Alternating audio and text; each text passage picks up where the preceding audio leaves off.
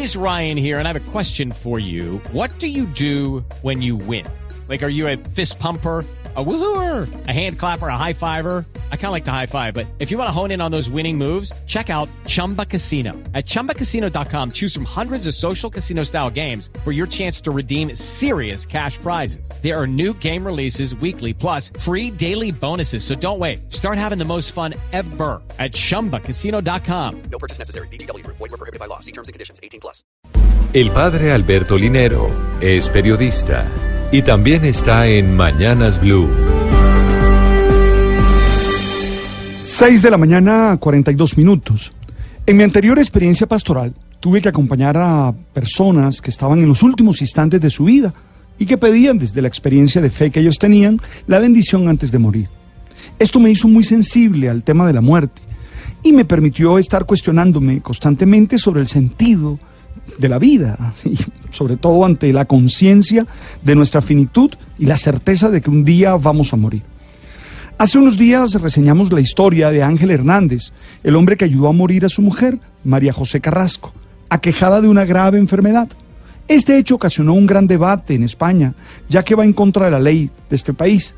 Ángel insistía, yo no la maté, propicié una transición de un Estado que la estaba torturando.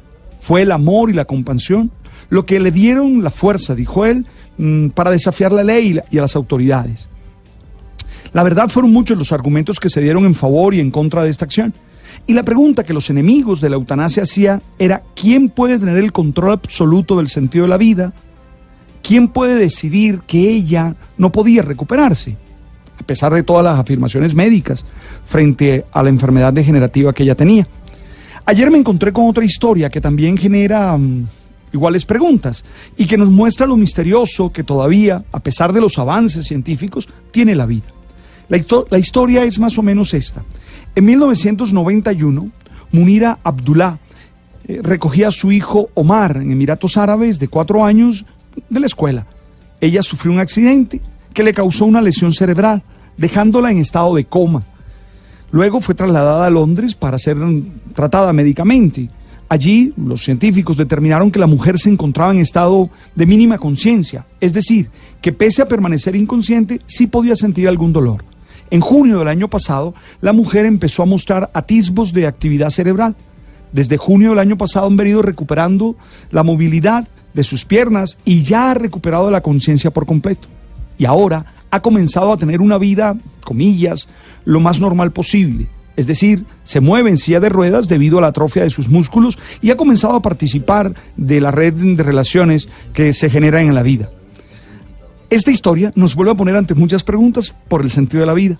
¿Qué tal si lo hubieran desconectado por su estado de salud? ¿Cuándo y cómo se puede desconectar a alguien con certeza, con la seguridad de que no volverá a mejorar, que su estado de salud va a empeorar? También definitivamente la vida esta mujer se le enfrenta a nuevas preguntas, porque despierta en un mundo radicalmente distinto al que vivía en los noventas.